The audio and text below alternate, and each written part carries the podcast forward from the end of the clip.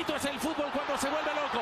¿Qué? ¿Para dónde Oblak? ¿Molan? ¿Qué? ¿Para dónde Oblak? ¿Molan? ¿Qué? ¿Para dónde Oblak? Pero bueno, Wayne Rooney out of this world. genio, genio, genio, ta, ta, ta, ta, ta, ta, ta. Aguero. ¡Iniesta de mi vida! ¡Gol, gol, Bueno, bienvenidos a este nuevo episodio del Arco. Hoy toca comentar todo lo que ha pasado en Europa League, eh, pues bueno, esta semana. Estoy aquí con Álvaro, con Borja, con Jorge y con Diego. Buenos días. Hola, ¿qué tal? ¿Qué tal? ¿Cómo estamos después de esta, de esta jornada futbolística? Intenso, muy intenso. Uf, una barbaridad lo de ayer, ¿eh? La verdad es que como salir un día de fiesta, ¿eh? Esto, después, el, el día después. Mejor aún. Eh, y bueno, antes de entrar con Europa, comentar muy rápido que en Premier League, que llevamos siguiéndola pues eh, bastante en estos últimos episodios, eh, hubo un Arsenal-Manchester City que básicamente iba un poco a decidir cómo iba a ser la dinámica de estos dos equipos para lo que queda de temporada. Y bueno, pues en, en el Emirates Stadium, eh, Arsenal 1, City 3, así que tenemos de momento, porque el Arsenal tiene un partido menos, tenemos nuevo líder en la Premier League. eh, y bueno, yo creo que desde hace unas jornadas ya sabemos que se la van a jugar entre estos. Y no pasaba que tuviéramos un nuevo líder. O sea, el Arsenal lleva siendo líder desde la jornada 2. Así que después de 18 jornadas, si no me equivoco, 19, eh, pues tenemos nuevo líder en Inglaterra. Sí, y desde hace unas, unas eh, semanas también sabemos que el City va a pelear la Premier hasta el final. Ya se lo decía ayer a Diego, que desde que salió Guardiola a la prensa diciendo, nada, cuando estaban a 7 puntos y un partido más, eh, el City, y empezó Guardiola a decir, nada, esta Premier ya está perdida, como diciendo, los jugadores ya están cansados de ganar la Premier, no vamos a Que pelearla, salió no sé todo qué. lo de que le podían quitar las ligas y todo Sí, esto también. O sea, de puertas para afuera se dijo eso y seguro que luego de puertas para adentro dijo, chavales, vamos a luchar esta Premier a fuego, que yo no quiero perder contra Arteta una Premier ni nada. O sea, la típica de, no, al, al exterior, a la prensa, de, no, somos, no la vamos a luchar, tal, somos unos débiles y luego en el vestuario El a muerte. Básicamente hizo una engañosa Sí. a, a todo Dios. Mm. La, la típica de psicología inversa, que le gusta mucho a Guardiola, porque él es muy de decir barbaridades o usar demasiado la ironía con, la, con, la, con la prensa. Y es una cosa que estaba clara. El City, bueno, independientemente de toda la polémica que, que ha tenido estas últimas semanas, pues eso es- estaba claro que iba a pelear la liga hasta el final y el Arsenal, si nos ponemos a analizar un poco más el partido, se le llevan unas cuantas jornadas que el Arsenal parece que no, mm, no, es, no es constante, está teniendo problemas con, sobre todo físicos, y, y bueno, el City pues tiene jugadores que están acostumbrados a esto. Creo que lo dijo eh, uno de Dazón, me parece, en el partido, que el City tiene jugadores que ya han ganado Premiers, que están acostumbrados a hacer estas, estos tipos de, de comebacks, como dirían ellos. Y, y entonces, pues claro, un Arsenal que son jugadores a priori inexpertos en, en esto de ganar Premiers, pues se le va a estar bonito al final, pero ahora mismo no se puede saber a cien- a ciencia cierta quién va a ganar la Premier League. Hombre, como hemos dicho, el Arsenal evidentemente tiene mucha menos experiencia que el City en los últimos años. Pero es que aparte un equipo como el City, que tiene un entrenador que ha ganado todo lo que ha ganado, jugadores superestrellas, pues evidentemente no va a dejar de luchar. Es que es evidente que tiene que luchar. Otra cosa es como el Madrid este año en Liga, ¿no? En, en España, que puede ser que la ambición en el City sea menor. Pero con estas estrellas que tiene, vamos, tiene que ir a por todas, evidentemente. Yo creo que lo que le va a pasar al City y al Arsenal es lo que yo llamo rebufo de puntos. Y es que el City va a empezar a ganar muchos puntos ahora y creo que al Arsenal eso le va a pesar. Lo que vosotros decís de la experiencia en general. Yo creo que el Arsenal, eh, podríamos decir que yo creo que nos ha sorprendido a todos para bien. Yo creo que es un equipo que no esperábamos tanto. En principio las expectativas era que se metieran en- en los- entre los cuatro primeros en Champions y que compitieran ahí. Y al final han, eh, han estado pues eh, jugando a un gran nivel. Creo que mm, yo creo que no, van- no van a tirar la liga como tal a la basura. O sea, no creo que vayan ahora a empezar a empatar constantemente y tal y a bajar. Que yo he leído, por ejemplo, que dicen que el United va a quedar segundo y el Arsenal tercero. Tampoco creo que sea así. Pero yo, lo, lo dicho, yo veo un, un- o sea, un, rebufo de- un rebufo total de puntos por parte del City.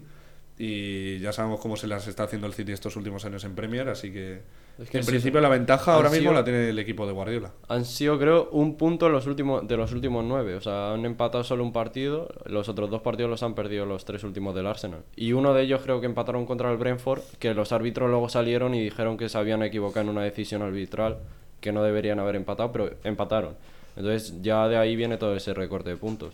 Y, bueno. y a partir de ahora, pues eso, las competiciones europeas también marcarán y, y veremos cómo se desarrolla. Ya para cerrar con esto, Haaland, 26 goles en 22 partidos de Premier League, Que decían que no aparecía y apareció. que creo que ya es... eh, Es que Y es que estas cifras son un poco engañosas también, porque llevaba como cuatro partidos así sin meter no, gol. Sí, tres sí. Partidos es que- sin meter tres gol. partidos, pero es que aún así 26 goles en 22 que partidos. creo que ya ha superado el récord de las últimas seis temporadas. Sí, algo sí, así, ya lo superó hace, hace goles. tiempo. Mm. O sea, es que es crisis en, de Haaland por tres partidos sin marcar. O sea, es que es... Sí, la verdad que es un poco alucinante. Bueno, pasamos a Champions, si os parece. Eh, primero, los partidos de hace tres días. Milan-Tottenham, 1-0, que creo que aquí dijimos el Milan, si Sí, no me equivoco. Así que bueno, resultado... Ha habido, mucho, ha habido muchos partidos con muy pocos goles. Así que bueno, eso también a destacar. Gol de eh, Brahim Díaz, Mm. eh, minuto 7, así que bueno, tampoco hubo muchísima expectación, como mucho énfasis en este partido, mucha ilusión. Eh, así que bueno, pues 1-0, encima en casa, así que tendrán que resolver en Inglaterra. Y Creo- después, bueno, dime, Creo que de todos los que han jugado a Europa esta semana de la Premier no ha ganado ni uno. De la Premier, pues el ¿Puede Tottenham ha perdido, el Chelsea el también Chelsea perdió. perdió, el Manchester United empató ayer. O sea, me parece que todos los que han jugado Premier, o sea, de Premier en Puede Europa ser, sí. no han ganado ninguno. Y luego el plato gordo, PSG Bayern, eh, que se repitió un poco el resultado de, creo que es la de 2020, ¿no? La final. Sí, la de pandemia. Eh, bueno, 0-1 gana el Bayern, gol de Coman, así que ley del ex también un poco. Sí.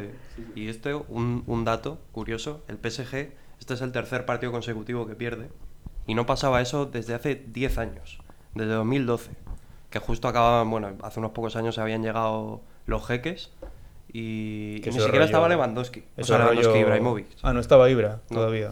Ah, bueno. Y si hablamos de crisis de Haaland por no meter tres goles, ya lo del PSG por perder tres partidos seguidos, ya ni te cuento lo que que tuvieron que ir a pedir perdón a los ultras y todo esto por, por tres partidos de nada. Hombre, es que 10 años tú que no perdían tres partidos seguidos, es de... eh, Sí, porque además- Casualidades de la vida, los partidos que no ha, que ha estado lesionado Mbappé. Es que eso Que iba a salió decir. en el 57 Es que de lo que depende Mbappé este Paris Saint Germain es una barbaridad. O sea, eh, decimos lo de la plantilla completa que tiene porque la tiene, los fichajes que ha hecho, que ha hecho muchos, eh, los mismos españoles, Carlos Soler, Fabián, que decíamos que por fin el PSG había completado la plantilla de verdad y no se había fijado solo en fichar estrellas y meterlas ahí con calzador. Pero es que sigue siendo la historia de siempre. Es que si no sale Mbappé, el PSG no se mueve. O sea, mm, desde que. mm, Bueno, el Bayern dominó el partido de cabo a rabo hasta que salió el francés. O sea, metió dos goles y se lo anularon los dos y, creó un montonazo o sea, de incertidumbre en la defensa alemana. Y vamos, el PSG no logró el, empate de milagro, pero ya te digo, o sea, eh, de cara al partido de vuelta, eh, sí que creo que eh, si está Mbappé bien, de verdad, y Neymar y Messi con que den un poco de nivel, yo creo que el Paris Saint-Germain tiene opciones claras de, de- de darle la vuelta, estoy convencido. Pero el Bayern como equipo y como, como estructura de, de- vamos, eh, estructura de jugadores es- se vio muchísimo mejor y muchísimo, su- vamos, muy, muy superior. La maquinaria alemana, ¿no? Un poco. Yo además, lo que decía Borja antes de City y Real Madrid en sus respectivas ligas, que como que están saciados ya de ganar tantos títulos, es una cosa que me parece que está pasando, no, no con el PSG, pero con Messi esta temporada. Creo que ya con el Mundial se ha saciado Está un poco de resaca, y ya ¿no? está, sí, como ya que ya ha ganado lo que tenía que más ganar que- esta más que temporada y punto. está como más pasota. Sí, como ¿Sabes? Porque es que ya ha ganado lo que tenía que ganar. Claro, eso ya la ha ganado, Messi, ya que- lo único que le faltaba ya la ha ganado. Ya. Sí, ya está Y- como y, no... Bueno, seguro le visteis en muchos momentos, a ver, que Messi último, últimamente estos últimos años estamos acostumbrados a verle caminar, pero es que contra el PSG... Los últimos 15, contra sí, el- la verdad. Contra, contra el Bayern había veces que incluso... eh, bueno, y en la, en la liga francesa también se ha visto, que incluso cortaba contras. En plan, le daban el balón a él y, y pasaba eh, horizontalmente Lo frenaba, ¿no? y frenaba las contras, él mismo. ¿Sabes? Que te decir, bueno, a ver, obviamente Messi eh, tenía alguna que otro desequilibrio y tal, pero otro, otro dato también importante de ese partido, que creo que fue solo la primera parte, me parece, o durante todo el partido, el PSG solo tiró una vez a puerta. Tiraron cuatro a puerta en total. En la, en la primera parte tiraron solo un- una vez a puerta. sí. Y fue de una falta que tiró Messi. Que le dio a. Creo que le dio a uno de la barrera. O sea, fue, ni siquiera fue a puerta, fue un tiro. Y el Bayern había hecho 17. El doble de tiros en el partido en total. Y bueno, después, eh, los partidos del miércoles, Brujas-Benfica, que se lo llevó el Benfica también 0-2. Fútbol champán. Fútbol Pobre, champán. pobre el, el desgraciado que se hubiera quedado a ver ese partido en vez del el City, el Chelsea Dortmund. El Madrid, lo que sea. Eh, lo- los portugueses y los, los belgas. Claro. Y Maldini también. Ahora, te digo una cosa, mucha broma con, con el partido y tal, pero el Benfica, que bueno, para Sí. mí está clasificado ya porque, vamos, no creo que el Bruja pueda hacer nada. Encima fuera de casa, así que. Por eso, no creo Ya que lo no- dijimos que, que solo ha perdido esta temporada contra el Braga. Por eso. O sea, la temporada En del general, Benfica partidos, es Mm. espectacular y ya pasando a cuartos, cuidado que no, no dé más sorpresa. Y ahora también, para hilar con lo del Chelsea, eh, hablar de Enzo. La ley de Lex un poco. así. No, claro, el Benfica parece que sigue igual sin, sin Enzo y Enzo sigue más o menos igual sin el Benfica. Sí. O sea, Bueno, es que lo que le hace de Jamie en el, en el 1-0 de. Ahí, ahí no. ahí ya es En que- el 1-0 del miércoles fue alucinante, la verdad. Se mete una carrera. Que en, en verdad el, el partido del Chelsea, si perdió el Chelsea es obviamente una crisis Pero jugó bastante... bien el Chelsea, pero ¿eh? jugó muy bien, muy bien, lo intentó bastante. Hizo, tuvo más que motivos para, para meter gol, pero fue un larguero de Joao, luego un paradón que se hace el portero del Dortmund a Enzo mismamente. O sea, sí que es verdad, es un poco... Es una buena pregunta, es decir, ¿qué le pasa a este Chelsea con tantos fichajes y tantos buenos jugadores? ¿Por qué no consigue ganar? Yo te puedo decir lo que le pasa. Lo que le pasa es que no tiene un 9. No, o sea, Joao Félix, por ejemplo, es un media punta, Morata, le falta decir, segundo punta, espectacular. Me encanta, por ejemplo, por ejemplo. O Havertz, que a mí me parece que no es delantero centro como tal, que es media punta. Pero con un 9 como tal no tiene un 9. O sea, el único 9 que tiene es Broya y es un suplente del Chelsea que ya El. Brogi. El Brogi. Ojalá fuera Brogi, entonces el Chelsea vamos, estaría segundo. Hombre, lleva, Pues mira, lleva dos goles en lleva- la Liga de cuidado, la eh, que lleva dos Universidad, goles. con la broma. Os digo algún dato ahora que has dicho que el Chelsea jugó bien. Saca tuvieron, tuvieron más posesión, más duelos ganados, más duelos aéreos ganados, eh, el doble de saques de esquina, 5 a 10, 7 tiros más, de esos 6 tiros más a puerta. O sea, el Bayern, o sea, el, Sí, pero con todo eso, el Dortmund tiró dos tiros a puerta. con todo eso perdieron y se ha gastado 600 millones en invierno y como se eliminen, eh, bueno, yo yo que escucho la radio viendo los partidos decían no sé cómo tiene que estar la mujer del propietario de- del Chelsea Que no se para haberse gastado vacaciones. 600 millones en un club que no le va nada bien y en ella eh, se habrá gastado ni la minta. Es que la definición de gastar mal el dinero. O sea, la necesidad. O sea, yo, vamos, lo digo porque creo que realmente es así: que si juegas con ese sistema y Potter al final no va a hacer magia. O sea, es un buen entrenador, pero no va a hacer magia. Yo también- no es Harry, yo ¿no? también- Claro. yo también Es Potter, pensaba- pero no es No es Harry. Harry. Yo también pensaba, Álvaro, lo que dices, aparte lo del 9 es un argumento muy bueno de por qué no gana el Chelsea. También el propio entrenador. A mí me parece que Graham Potter es, de- es muy poco para la plantilla que tiene el, el Que se le Chelsea. queda grande a veces. Exacto. Sí. Que hay veces que se le veía que decías, bueno, es como el típico entrenador que tiene todo estrellas y lo único que tiene que decir es, jugad, venga, haced, haced cosas. Un poco como el. PSG los últimos Como años. tío. ¿no? Efectivamente, efectivamente. En cambio, Graham Potter sí que son jugadores que, coño, al fin y al cabo, el Chelsea ha fichado a, a 20 tíos en 6 meses, ¿sabes? Obviamente necesitan un tiempo en el que se entiendan, en el que sepan jugar, da igual que sean los mejores del puto mundo, sean increíbles, pero necesitan tener química. Y eso, el, el- el entrenador es el principal responsable de crear esa química. Y yo creo que Graham Potter no. no- Es es, que- muy saborino, Bueno, es muy soso, no Esta tiene- caída del Chelsea viene todo desde que echan a Tuchel. Es Sí, que una- Bueno, y si te digo, viene desde que pasó la guerra de Ucrania, que el, el También, presidente con- se fue a tomar por Sí, culo. sí, también, pero bueno. Pero yo creo que más mm, es que tampoco, como dice Álvaro, Potter no puede hacer magia. O sea, se han fichado a seis jugadores que han llegado el 31, el 31 de enero y el 14 o el 15 de febrero ya están jugando una eliminatoria de Champions. O sea, es que no es, no es traer a uno o dos, es traer a cuatro o cinco nuevos, eh, cambiar la plantilla al completo y no solo la plantilla, el 11 en sí. O sea, es que es muy, es muy difícil porque, vale, que lo hagas en verano, poco a poco te puedes ir adaptando, pero a mitad de la temporada en invierno, cuando en dos semanas tienes una eliminatoria de Champions muy difícil contra un buen Borussia Dortmund, no sé. Es que de los eh, seis que más juegan arriba del Chelsea, tres son nuevos. Por eso. Joao Félix, Mudrik, Enzo Fernández. Mm. Y luego, bueno, la defensa sí que se ha mantenido bastante. Luego lo de Ziyech, que le iban a vender al... o sea, Claro, igual eso La cara de. Ziyech cuando se viera el PSG y al final los papeles no llegaron a tiempo y tal y todo esto. Que son muchos fichajes y luego un jugador como CJ, que es que tiene una calidad tremenda, que sabes que se quería ir. O sea, no sé, es un poco raro todo. Y esto luego también se habla mucho en NBA. Cuando sale un rumor de traspaso, no se da al final y luego ese jugador se queda en el mismo equipo. Es como que no la está sensación igual. en el Claro, vestuario justo, justo, con sí. la directiva debe ser Mm. nada buena, la verdad. Y bueno, luego pasando a Europa League, que la verdad, en comparación con esta jornada de Champions, para mí ha sido más emocionante. Van a tener razón los del Barça, que la. Europa League es mejor eh, que la Champions. ¿eh? Puede ya ser. lo hablamos, ya lo hablamos Sí. en episodios Sí, sí, anteriores que sí. los, pri- los principales líderes o, o los que están ahí peleando las ligas europeas La- las cabezas de serie están en Europa están en League. la Europa League. Y bueno, eh, antes de centrarnos en los dos partidos de los que vamos a hablar, decir también, por ejemplo, el partido del Sporting de Portugal eh, lo empató eh, Coates, creo que es. Sí, Mm. Coates en el 94. eh, y el del Mónaco fue un 2-3 que ganó el Mónaco con un gol en el 92 también. O sea que ha habido partidazos. Que Los jueves son los nuevos martes. y miércoles. Pero bueno, de los partidos que nos vamos a centrar son el Sevilla-PSV, que después de todo lo que se le ha dicho al Sevilla por su temporada en Liga, han recuperado bastantes buenas sensaciones con este partido en, en casa, 3-0. Mm. Eh, y bueno, no sí, es lo lo que decía antes de empezar a grabar. Que es que me recuerda el Sevilla en esta competición como el Madrid en la Champions. O sea, yo veía al principio del partido que el PSV tenía ocasiones, que estaba con la posesión, que el Sevilla parecía otro partido más de esto, de que el Sevilla no puede, no puede, no puede.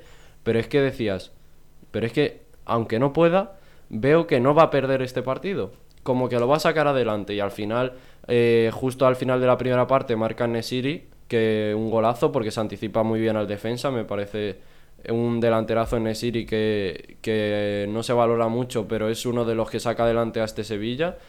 Y luego, pues eso, en la segunda parte, dos jugad- bueno, un golazo también de Ocampos, que eh, sinceramente ha estado en. fue al Ajax y yo creo que desde el día que fichó el contrato ya se quería volver. O sea, no luego le dijeron los del Ajax que no tenían juego en el Ajax, pero es que no sé por qué se fue del Sevilla, sinceramente. A ver, Monchi. Para Monchi era una cesión que creo que era con, con de 20 millones o algo así, que no era una operación del todo mala, pero para mí Ocampos da mucho al Sevilla y el Sevilla da mucho a Ocampos. O sea, creo que es un, jugador que es- está se siente muy bien en el Sevilla, ¿sabes? Que se, es muy mm, se referencia mucho con la- la- las características que tiene el Sevilla y luego eso lo demostró con ese golazo y luego una asistencia de tacón a Gudel que en cinco minutos eh, metieron dos goles y se pusieron 3-0 y ya el partido fue cuesta abajo para el Sevilla. Justo lo que has dicho tú de Nesiri, ¿no? Que lo bien que le ha sentado el Mundial.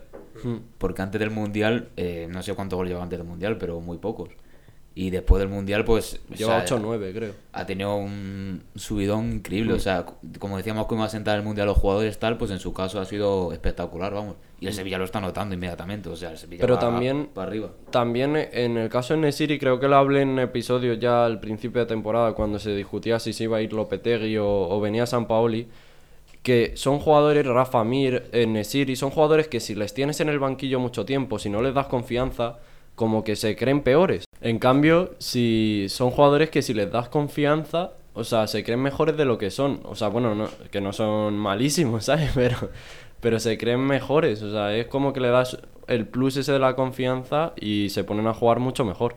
Y bueno, esa confianza también, ahora para lo que queda de liga, para intentar salvar esos puestos Mm. de descenso, también va a ser, vamos, crucial. Yo sí que quería remarcar que está mirando los datos y desde que empieza el año el Sevilla en casa no ha perdido un partido. No. O sea que yo creo también hay que valorar mucho que el Sevilla ahora por fin, que eso es lo que le estaba un poco lastrando también esta temporada, que se estaba haciendo mm, un poco, vamos, que no es- lo estaba pasando mal en casa y ahora se está haciendo fuerte por fin en el Pizjuán. Y yo creo que ya con eso, ya, por ejemplo, yo creo que ya estando fuera de las zonas de descenso, si gana o al menos saca puntos de, los partidos que tiene en casa, ya le puede dar. Y lo vimos ayer con el PSV, que, pues bueno, eh, lo que dice Jorge es que el Sevilla es su competición y se nota, porque ese mantra de que parece que va a sacar el partido adelante siempre está ahí.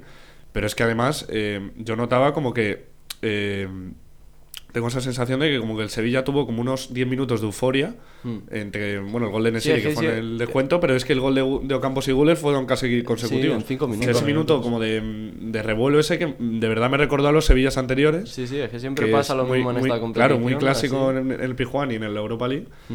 Y, y bueno, a todo esto yo... Lo que pasa es que el Sevilla ya fuera de casa es otra historia y a veces ya sabemos que San Pauli tiene planes un poco raros. Eh, pero vamos, yo creo que en principio está el Sevilla va a pasar de ronda, pero que no se fía aún, que este Sevilla es capaz de lo mejor y de lo peor. Sí, son, como ha dicho Álvaro, son cinco partidos seguidos ganando en casa, cuatro en Liga y uno en Europa. Y decía ayer San Pauli en la rueda de prensa eso, que es que eh, esto es clave para el equipo porque son los mismos jugadores que les ha ido mal y ya que ellos se vean que son un equipo que ya van ganando partidos como lo que siempre digo de acostumbrarse a ganar, que sea rutina ganar, que sea rutina ir a tu campo y que no te gane nadie. Eso también hace que suba la confianza del equipo y al final que los clubes eh, vayan al Sánchez Pijuán y sea el Sánchez Pijuán, no como en esta temporada al principio que parecía que iban a sacar, o sea, ibas a, a un campo difícil como ha sido toda la vida el Sánchez Pijuán y todos te sacaban puntos, te ganaban. Y ahora el Sevilla se ha consolidado como lo que es en el Sánchez Pijuán un equipo difícil de ganar. Y bueno, pasando al otro partido que de Europa League, que para mí yo creo que de esta semana ha sido el mejor, sobre todo la segunda parte. Eh, Barcelona 2, eh, Manchester United 2. Así que bueno, eso que veríamos al Barça que venía con seguramente uno de los equipos más en forma de, de las cinco grandes ligas. Y el United también, que en las últimas jornadas ha estado apretando bastante, aunque sí es verdad que está un pelín lejos de los otros dos en la Premier. Mm. Y a ver, Rashford eh, yo creo que se hizo un partidazo. Eh, también Rafinha, un poco polémico el cambio, yo creo, por parte de, Hubo del de Nou Xavi. ahí, ¿eh? Incomprensible el cambio. Hmm. Y luego también, que lo he escuchado esta mañana, el cambio que hizo Xavi en la defensa. Que puso a Marcos Alonso de central Es que- con Koundé y Araujo de lateral. Es que eso es lo más incomprensible. A ver, yo creo que Xavi se esperaba que Rashford atacase por la banda de Araujo y como para tener control a Rashford puso a Araujo de lateral derecho, pero es que lo estábamos diciendo en todos los episodios y fuera de, de los episodios hablando, el Barça lo mejor que tiene es la defensa. O sea, eh, ya ha conseguido una defensa consolidada y hacer el cambio en un partido tan clave. Yo no sé, que hay muchos periodistas que lo sospechan, si Xavi le da más importancia a la liga que a Europa League.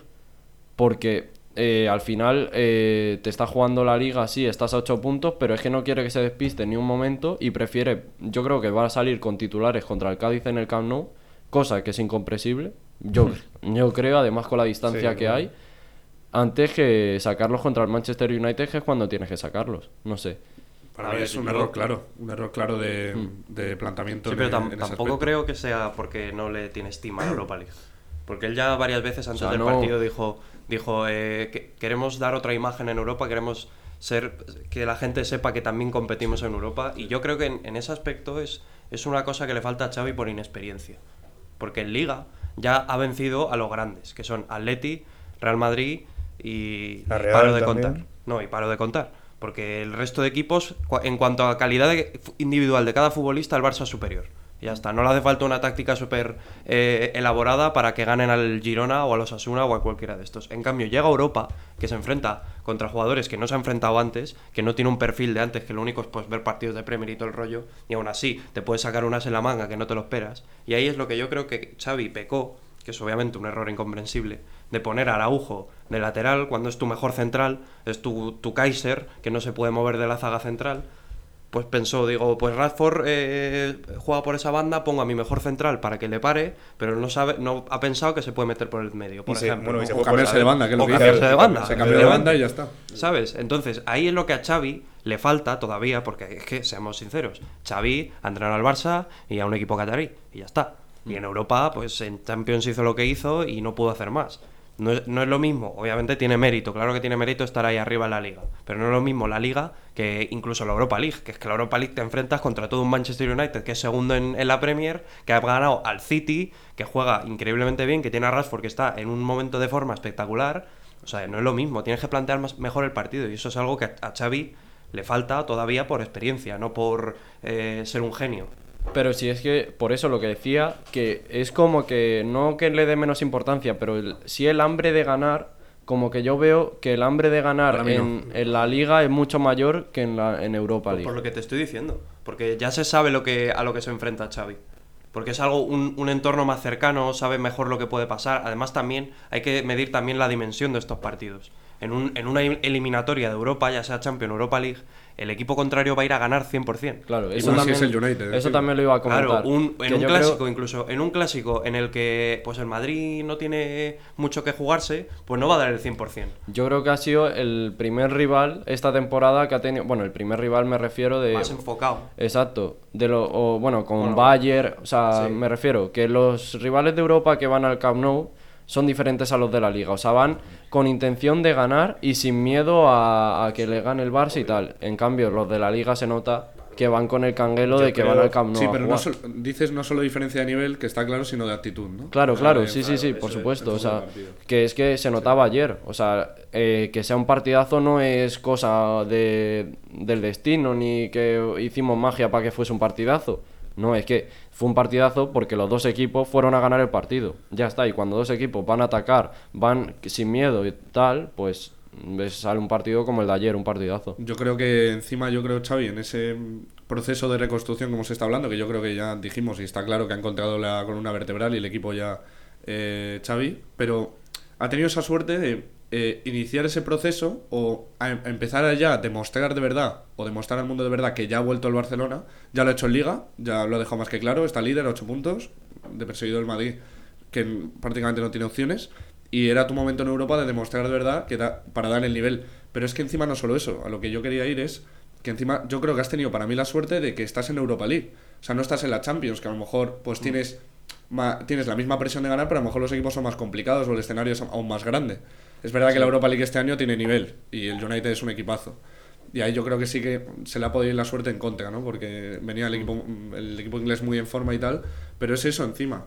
Eh, estás en una competición a priori menor y tienes la oportunidad de ir poco a poco subiendo las escaleras en vez de dos en dos de un escalón en un escalón. O sea, primero la Liga, luego la Europa League y luego ya, si quieres, el año siguiente en Champions, que ya el equipo está más consolidado, dar de verdad el nivel. Yo creo que también lo que demuestra esto es que en Liga le da para tener profundidad de plantilla, pero en Europa, si no juega con los 11 de siempre, no le da. Porque mira en Champions, no jugó con la defensa, la tuvo lesionada, no le dio. Y ayer se le lesiona a Pedri, no está Busquets, y no es lo mismo jugar con medio, porque claro, decimos Xavi ha inventado. Claro, y tampoco la va a estar Gavi, en la sí, vuelta. Pero eh, lo que decía, lo que iba a decir, que no es lo mismo. Sí, eh, Xavi muy bien los cuatro mediocampistas, pero los cuatro mediocampistas cuando son Pedri, Gavi, Busquets y De Jong. No es lo mismo cuatro mediocampistas cuando son esos cuatro que son joyas, que cuando son Sergi Roberto, Kessie, eh, De Jong y el cuarto, pues no sé. O sea, ¿sabes?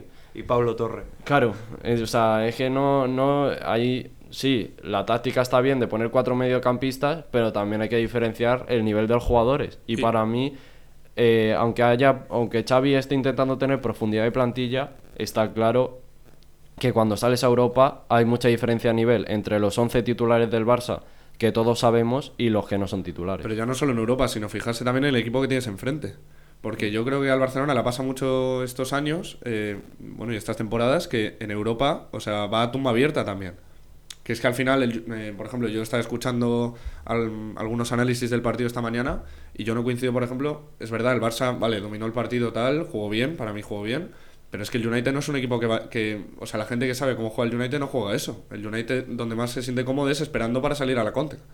Entonces el Barcelona, si Xavi evalúa de verdad al rival y entiende cómo juega, en este caso el Manchester United, pues lo que tiene que decir es, oye, pues no vamos a poner la defensa tan alta o no vamos a ir tan a presión tan fuerte, sino que vamos a controlar el partido de verdad con la posesión o con el balón, que es lo que siempre ha hecho el Barcelona, y, te- y claro, y cansarles y tener la pelota y de verdad dominar lo que es dominar el partido. Es lo que decía, que los dos equipos como que iban a ganar sin cabeza, o sea, que querían ganar y punto, o sea, sí, en verdad lo que dices es así, o sea, los dos equipos a tumba abierta, o sea, da igual lo que Sí. pasase. De hecho, yo para mí la clave fue el gol. Justo O sea, lo, que todo. lo que os he dicho antes de grabar, que parecía un partido de vuelta más que de ida. Sí, o sea, era como más descontrolado, ¿no? Lo que hemos dicho. Mm.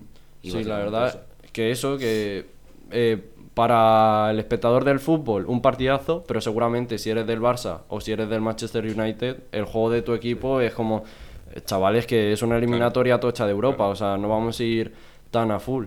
De hecho, lo que está diciendo, o sea, desde el gol, yo para mí el gol de Marcos Alonso es que lo duplica, es lo que está diciendo Borja de la locura esa del partido de vuelta, es que lo duplica, porque ya ahí el partido se vuelve ya loco de to- totalmente, o sea, el Barcelona tiene que unos minutos ahí de zozobra que le podían haber- le remontan de hecho.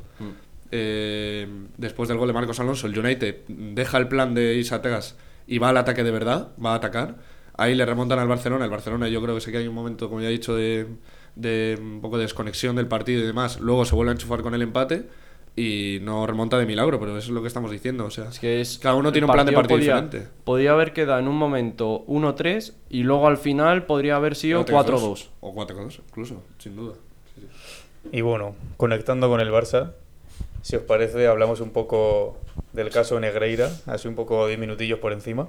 Hmm. Eh, que bueno, supongo que todo el mundo que está escuchando esto ya se ha enterado, pero eh, breve resumen, salió hace dos o tres días que el Barcelona había estado pagando a, Enríquez Negreira, que es bueno, ex vicepresidente del comité de árbitros, eh, 1,4 millones entre 2016 y 2018, que hasta ahí eh, es, bueno, es un desastre, o sea, es algo gravísimo, pero es que han, han seguido saliendo más informaciones, ahora han dicho que ha cobrado hasta 7 millones desde 2001, o sea, que ha pasado esto por varios presidentes del Barça, eh, no se han dado cuenta nadie en las auditorías que le han hecho al, al club, eh, y Enríquez Negreira tam- también supuestamente ha amenazado al Barça por Burofax, diciendo que eh, si no había acuerdos, supongo que este tipo de acuerdos, que iban a salir las irregularidades de bueno pues estos este contrato que tenían con el árbitro. Ju- justo lo que hemos dicho antes de grabar, que al Barça y al Madrid lo que menos les, o sea, lo que menos les hace falta es comprar entre comillas a los árbitros, ¿no? Porque eh, el equipo que va al Camp Nou o al Bernabéu sabe que si hay una pequeña duda del árbitro va a ir a favor del grande. Entonces, bueno, a ver, no me parece del todo escandaloso esto. Ese- lo que hemos dicho es corrupto al que le han pagado tal. El dinero que acepta y todo esto por, por lo que hemos dicho. Pero no sé, que el Barça eh, se, involucre en estos casos, no sé, no lo veo del todo, del todo, porque les van a beneficiar sea como sea, de una manera u otra. Entonces es que no lo entiendo. Yo lo que me parece lamentable es, eh, bueno, lo primero de todo, eh, estoy, estoy de acuerdo con Borja, yo creo, ni, pero ni el Madrid, ni el Barcelona, ni los clubes grandes necesitan comprar los árbitros porque ya de por sí la tendencia es favorecer el- favorecerles ya de por sí. En eso estoy de acuerdo con él.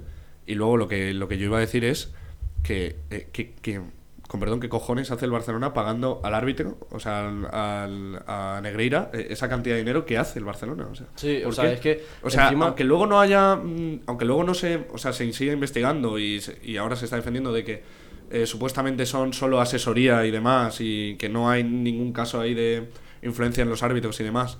O que el mismo Negreira no tenía tanto o poder o tanta potestad como para eh, dominar eh, al estamento arbitral en ese aspecto y, y influenciar en los partidos del Barcelona. Aún así, yo no puedo entender qué hace el Barcelona pagando esa cantidad de dinero. O sea, mm, pedir esos informes ya de por sí es sospechoso, no lo acabo de entender muy bien. A mí que me lo tienen que explicar muy bien dos o tres veces y dar muchas vueltas para que me digan que no hay nada raro detrás. Y, y ya por último, yo eh, que iba a decir que me parece lo que sí me parece lamentable, lo que las, o sea, las declaraciones de Laporta eh, de que ahora salen estas informaciones cuando mejor vamos. Pero Claro. hombre, si lo saca un programa Dijo- de Barcelona, dijo por favor. incluso que estaba detrás el Estado español. de esto. Esto es lo de siempre, esto es la culpa a uno a otro, esto va de siempre. La del aspersor, sí, la de repartir así. las culpas aquí, pero sí, yo estoy con Álvaro, que es que encima las informaciones que salieron al principio fueron tres años, que eran los tres años de Bartomeu, que puedes decir, es que Bartomeu, pues otra más de Bartomeu, que ha sido muy tonto. Que encima salió Pero es dejando que- muy mal al club también. Pero es que eh, ha sido desde 2001 que ha habido siete presidentes en el, Barce- en el Barcelona. O sea, que, que le ha llamado tonto, que ha llamado tonto a siete. O sea, que no ha sido uno que ha picado, es que han picado siete. Es que a mí lo, lo que. Esto lo hablábamos también antes. Por ejemplo, Tebas que ha dicho que no iba a haber ningún, ninguna consecuencia deportiva hacia el Barcelona. Y es verdad, porque al fin y al cabo dices, bueno, pero es que a mí lo que me parece vergonzoso es el, el grado de corrupción que ha habido, que es lo que dices tú, Jorge. Dices, bueno, 2016-2018, dices, bueno, todos sabemos que Bartomeu era un corrupto, o sea, eso es así. Pero es que de- desde el 2001. 22 años. 22 años. 22 años de, de pagos, supuestamente, que es lo que dices tú. A mí me tienen que me tienen que pegar un tiro en la pierna para que yo me crea que es asesoría verbal. O sea, perdón por la expresión, pero mis cojones gordos. O sea, 1,4 millones de euros. 1,4 millones de euros. O sea, en, en dos años. En ese, en ese tiempo, 7 millones. Por no- asesoría verbal, madre mía, vaya estafa le han hecho al Barça. claro. Vaya estafa le Se han hecho al Barça. caro, sí. Es que O sea- si, si fuese por eso solo, no sé qué hacemos aquí nosotros. O sea, yo quiero ser Yo me- árbitro. mamá, me voy a hacer mamá, yo quiero ser vicepresidente árbitro. Mamá, yo del quiero ser comité de árbitro. árbitros. Es que vamos. Y que, o sea, una, una absoluta vergüenza. En, en el ámbito deportivo es muy difícil eh, sacar en este partido favoreció, en este no, porque el, el tema del arbitraje en España es algo bastante difícil, en plan de, de comprender así. Puede ser lo de la influencia de los grandes equipos, dineros, eh, porque ideología misma del árbitro, hay un montón de factores, pero al fin y al cabo es difícil. Pero en, en lo penal, que es lo que dijo también Tebas, ahí yo creo que al Barça se le tiene que poner una multa considerable y a este, y a este señor también, que luego la va a pagar su tía, pero una multa considerable al Barça, que incluso algún cargo, pues por ejemplo, Bartomeu o algún presidente de estos, también algún cargo penal, incluso. Además que hemos coincidido en el tiempo que se ha, se ha destapado esto del Barça, del Manchester City y de la Juve. De momento al Juve, a la Juve le han sancionado, que es lo que tienen que hacer en cada país. Al City no lo hacemos y al Barça yo creo que no, porque aquí en España no se tiene narices nunca al grande Pero si es que, es que la Juve eh, se ha sancionado porque la investigación deportiva se ha hecho a la vez que la investigación judicial. Pero aquí, como la federación ni la liga se quieren manchar las manos, hasta que no se haga la, la investigación judicial, que a saber que esto, ya sabemos que va a cómo durar, va la va judicial en, en España, va a ir para largo. Pues hasta que no se dé, no va a intervenir la liga y la federación. Entonces, no va a pasar, no le va a pasar deportivamente nada al Barça, como ya ha dicho Tebas. Entonces, es una comparación con la con el caso de la Juve, para mí no tiene nada que ver. O sea, en el caso de cómo se va a resolver y cómo se está resolviendo, no va a tener nada que ver. Eh, bueno, ya para cerrar esto, decir que uno de los periodistas que ha, bueno, pues desvelado esta información ha dicho hoy que le están insultando muchísimo porque dice que se ha cargado el club y tal. Yo pido por favor no echarle la culpa al periodista de esto porque el periodista solo hace su trabajo.